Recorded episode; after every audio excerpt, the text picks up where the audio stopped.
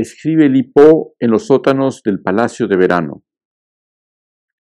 Muñones de luz en lo oscuro y tus ojos brillando, gemas de oro.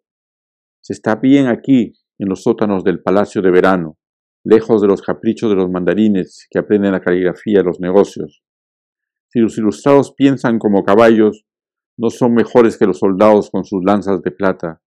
Déjame, muchacha, tocar tu piel sagrada, navegar por tu cuerpo de aguas de mar de jade verde. Únete a mí en lo prohibido y ríete de los mandarines y de sus precarios saberes, y ríete también del emperador y sus tesoros.